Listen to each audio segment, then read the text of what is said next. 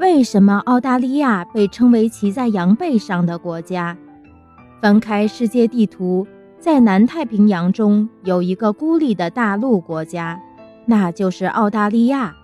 在18世纪后期，欧洲移民第一次将29只美丽奴羊带往澳大利亚。由于那里草原广阔，气候干燥，适于绵羊的繁殖生长，因此这种家畜便迅速地繁衍起来。目前，澳大利亚的羊毛产量占世界产量的四分之一，羊毛出口量占世界羊毛出口量的二分之一以上，均为世界首位，所以人们称它为骑在羊背上的国家。为什么澳大利亚被称为骑在羊背上的国家？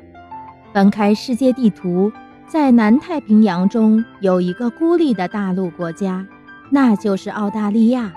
在18世纪后期，欧洲移民第一次将29只美丽奴羊带往澳大利亚。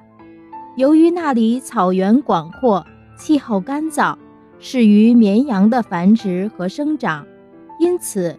这种家畜便迅速地繁衍起来。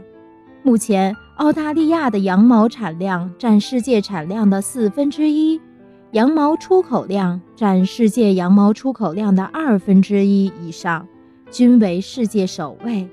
所以，人们称它为骑在羊背上的国家。